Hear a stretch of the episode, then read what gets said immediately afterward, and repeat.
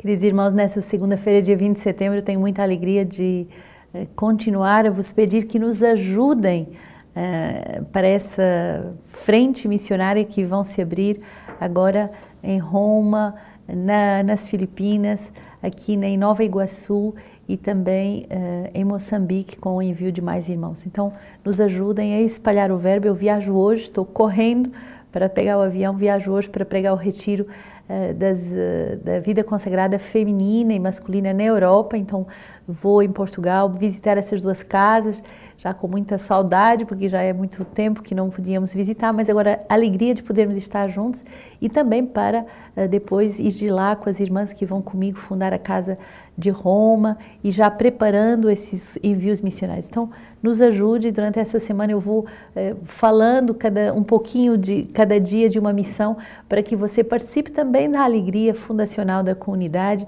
e nos ajude também partilhando os seus dons e os seus eh, talentos. Hoje, nesta Lexio Divina, celebramos uh, três mártires, Santo André, presbítero Paulo Chon e seus companheiros. Então, mártires que derramam seu sangue pela evangelização. Uh, no primeira leitura, Esdras 1, 1 a 6. No primeiro ano de Ciro, rei da Pérsia, para cumprir a palavra do Senhor pronunciada por Jeremias, o Senhor suscitou o espírito de Ciro, rei da Pérsia, que mandou proclamar de viva voz e por escrito em todo o seu reino o seguinte: Assim fala Ciro, rei da Pérsia, Senhor, o Deus do céu, entregou-me todos os reinos da terra e me encarregou de construir-lhe um templo em Jerusalém, na terra de Judá. Todo aquele que dentre vós pertence a seu povo, Deus esteja com ele, suba a Jerusalém, na terra de Judá, e construa o templo do Senhor, o Deus de Israel, o Deus que reside em Jerusalém. Que a todos os sobreviventes em toda a parte, a população dos lugares por onde eles moram, tragam uma ajuda em prata, ouro, bens, animais e donativos espontâneos para o templo de Deus que está em Jerusalém. Então, os chefes da família de Judá e de Benjamim, os sacerdotes, os levitas e todos aqueles que se sentiram animados por Deus, preparam-se para ir edificar o templo do Senhor em Jerusalém. E a todos os, os seus vizinhos trouxeram toda a espécie de ajuda: prata, ouros, bens, animais e coisas preciosas, fora o que lhes tinham oferecido voluntariamente. Que bonito, né? Essa, uh, esse desejo de construir um templo de Jerusalém, uma nova morada, e todo o povo que vai ajudar a obra de Deus trazendo os seus dons. É exatamente isso que eu comecei hoje na Lexio, vos pedindo ajudas. Nós só construímos uma nova morada de Deus, uma nova casa de Deus nos mais diversos lugares, e às vezes são lugares que não têm nenhuma presença cristã, são lugares que precisam verdadeiramente de um novo ânimo missionário, mas nós só podemos construir essa casa de Deus se você trouxer as suas ajudas. E justamente a palavra nos mostra que foi assim desde o início.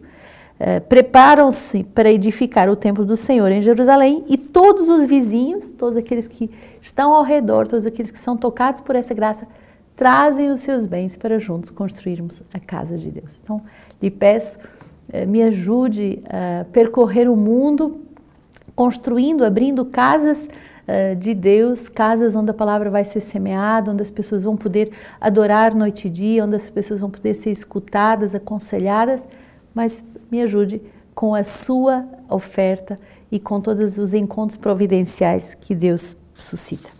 Salmo 125: Quando o Senhor fez voltar os, os exilados de Sião, ficamos como quem sonha. A boca se nos encheu de riso e as língua de canções. Até entre as nações se comentava: o Senhor fez grandes coisas entre, por eles, o Senhor fez grandes coisas por nós. Por isso estamos alegres. O Senhor faz voltar os exilados como das torrentes de Negueb. Os que semeiam com lágrimas ceifarão em meio a canções. Vão andando e chorando ao levar a semente. Ao voltar, voltam cantando, trazendo os seus feixes. Bonito esse salmo para esse dia em que vos falo das fundações, porque muitas vezes é isso mesmo. Semeamos nas lágrimas para colher na alegria.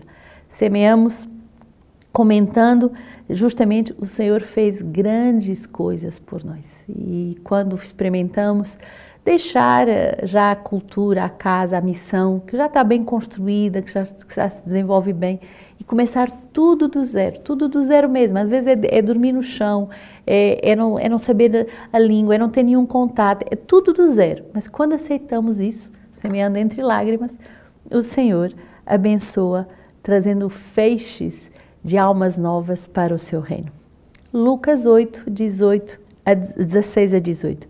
Ninguém acende uma lâmpada para cobrir para cobrir com um recipiente, nem para colocá-la debaixo da cama. Ao contrário, coloca num candelabro, para que aqueles que entram vejam a luz, pois nada há de oculto que não se torne manifesto, e nada em segredo que não seja conhecido e venha à luz do dia.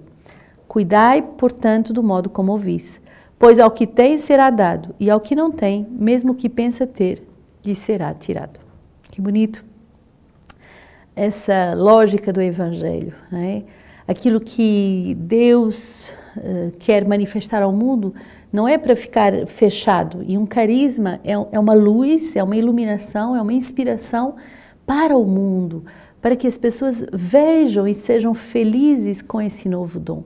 Então não podemos estar no, no, no fechamento de uma casa dizendo, ah, já está bom. Não, isso era como pôr a lâmpada debaixo da cama.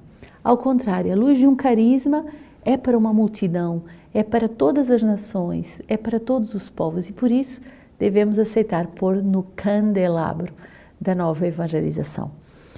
E aquele que tem será dado, mas ao que não tem, isso mesmo lhe será tirado. Então, aquele que tem o carisma será dado mais ainda, aquele que já tem providência será dado mais ainda, aquele que tem audácia será dado mais ainda.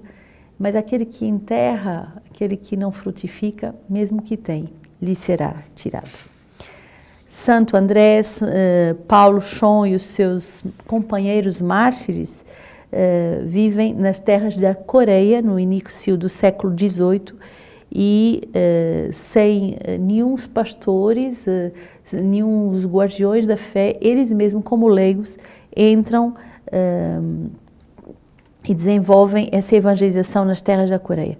Só em 1836 é que os primeiros missionários vindos da França entram furtivamente no país e eh, há três grandes perseguições nesse período, 30, 1839, 1846 e 1866, e 103 mártires, entre os quais sobressaltam o primeiro sacerdote, André Kim, e o apóstolo leigo Paulo Chon, em que se juntam muitos uh, mártires casados, jovens, idosos, crianças, todos eles que se consagram uh, por testemunho, por amor à Igreja da Coreia. Então rezemos por esse país ainda, Coreia do Norte, Coreia do Sul, precisa muito dessa grande graça uh, da forma de, de ser evangelizado e da grande graça de ser protegido.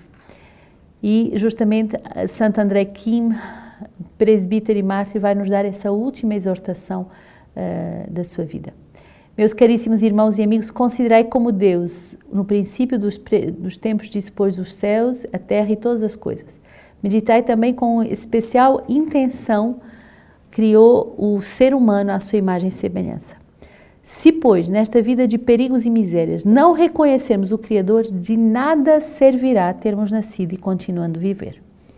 Já neste mundo, pela graça divina, mesmo pela graça recebemos o batismo, entrando no seio da igreja e tornando-nos discípulos do Senhor. Mas trazendo assim o precioso nome de cristãos, de que nos servirá tão grande nome se na realidade não o formos? Seria inútil termos nascido e ingressado na igreja se traíssemos o Senhor e a sua graça. Melhor seria se não tivéssemos nascido e se não tivéssemos recebendo a graça e pecado contra ele. Considerai o agricultor. Ao lançar a semente no campo, ele primeiro prepara a terra com o suor do seu rosto e depois então ele lança a preciosa semente.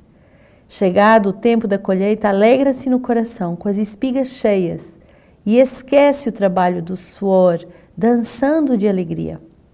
Mas se, porém, as espigas estão vazias, não vendo mais do que a palha e a casca, o agricultor deplora o labor duro com que suou, sentindo-se mais desesperado quanto mais trabalhou. Do mesmo de modo semelhante cultiva o Senhor na terra do seu campo. Sendo nós os grãos de arroz, rega-nos com o seu sangue da sua encarnação e redenção, para que possamos crescer e amadurecer. Quando no dia do juízo vier o tempo da colheita, quem pela graça for achado maduro, gozará no reino dos céus como filho adotivo. Quanto aos outros que não amadureceram, não amadureceram tornar-se-ão inimigos, punidos para sempre, embora também tenham se tornado filhos adotivos pelo Deus do, de Deus pelo batismo. Irmãos caríssimos, lembrai-vos de que o Senhor Jesus, descendo a este mundo, sofreu inúmeras dores e, tendo fundado a igreja por sua paixão, ele a fez crescer pelos sofrimentos dos fiéis.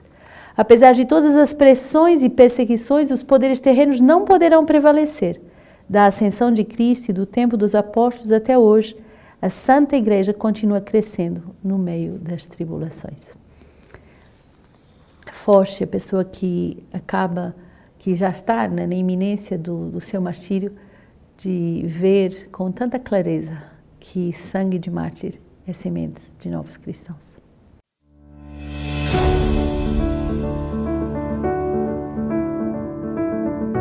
Olá, me chamo Bárbara, sou noviça da comunidade Sementes do Verbo e é uma grande alegria de poder uh, ser chamada para essa nova terra de missão, Roma, Itália, para estar em comunhão com o Santo Padre, o Papa.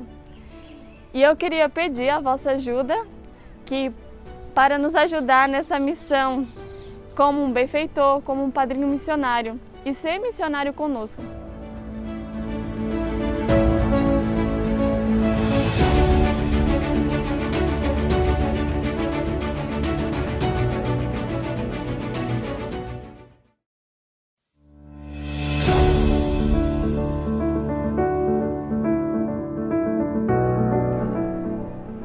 Olá, meu nome é irmã Celina.